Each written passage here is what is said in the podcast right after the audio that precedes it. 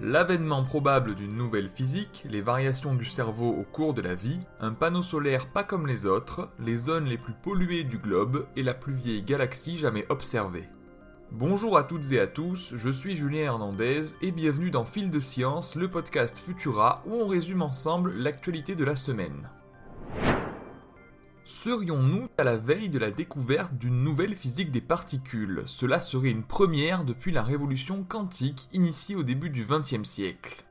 Grâce à des données récoltées par un collisionneur de protons et d'antiprotons, des physiciens de la collaboration CDF viennent de déceler une anomalie entre les prédictions théoriques du modèle standard de la physique des particules et la masse détectée du boson W, un cousin lourd et chargé du photon qui intervient dans la radioactivité bêta et au sein des réactions thermonucléaires. Ce dernier n'a pas de masse définie par le modèle standard, mais au sein des équations théoriques, cette dernière est contrainte par d'autres paramètres tels que la masse du boson de Higgs ou encore la charge électrique des électrons et des quarks.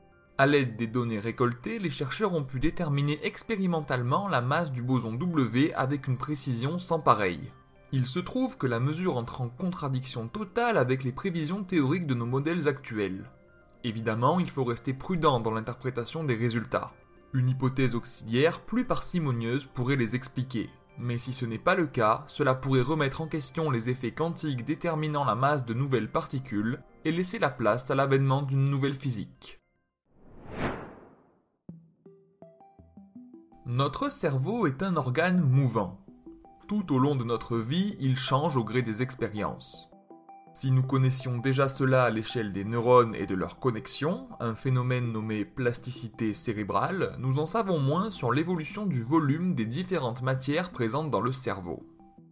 La mise en commun de plus de 120 000 imageries par résonance magnétique par des équipes de chercheurs du monde entier a permis de dresser des courbes de croissance, à l'instar de celles qui ornent nos carnets de santé, mais pour nos cerveaux.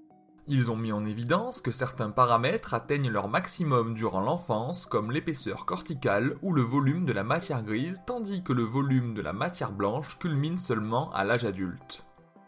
L'augmentation du volume ventriculaire, liée à l'atrophie du cerveau, augmente exponentiellement à partir de 40 ans.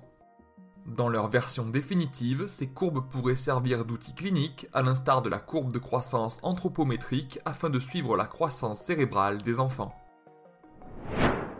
Et si un panneau solaire pouvait produire de l'électricité même la nuit?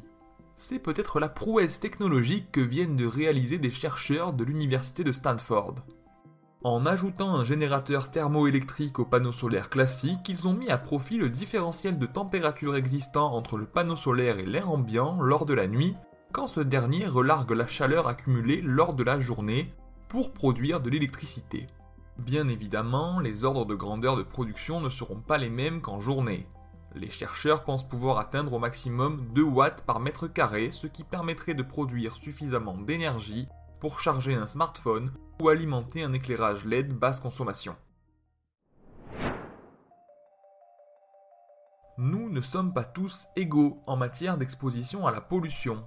Certaines villes dépassent largement les taux de sécurité en vigueur et exposent par conséquent leurs habitants à des risques plus élevés pour leur santé. Grâce à ces bases de données, l'Organisation mondiale de la santé révèle que l'est de la Méditerranée, et notamment Chypre, est extrêmement pollué par la présence de dioxyde d'azote, tandis qu'en Chine ou en Inde, c'est la pollution aux particules fines qui domine. Le niveau de richesse est garant d'un moindre niveau de pollution, mais selon l'OMS, la quasi-totalité de l'air que nous respirons aujourd'hui est pollué. Un état de fait renforcé par les investissements économiques actuels au sein d'activités qui polluent toujours plus notre atmosphère.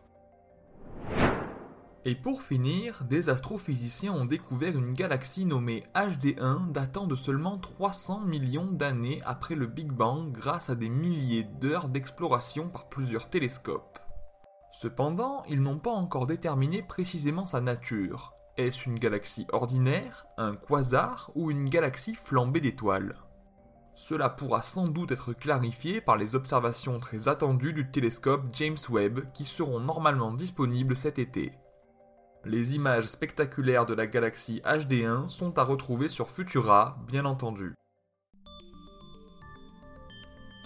Pour ne rien manquer de l'actualité scientifique, n'hésitez pas à venir nous retrouver sur vos applications audio préférées et à vous abonner à Fil de Science ainsi qu'à nos autres podcasts. Cette semaine, je vous invite à découvrir notre dernier épisode de Chasseurs de Science consacré à la peste de feu et au premier trip au LSD de l'histoire. Pour le reste, on se retrouve vendredi prochain avec toujours plus de nouveautés scientifiques. Et d'ici là, bon week-end à tous.